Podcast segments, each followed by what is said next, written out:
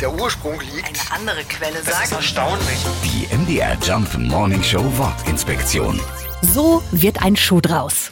Die Redewendung stammt, wen wundert's, aus dem Handwerk der Schuhmacher oder Schuster und hat wohl an die 500 Jahre auf dem Buckel.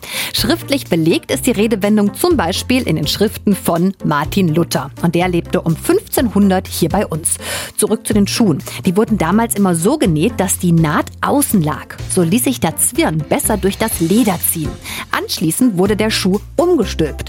Die Nähte wanderten also nach innen und waren von außen nicht mehr zu sehen. Und in der ursprünglichen Form geht die Redewendung auch konkret auf genau dieses Umdrehen ein.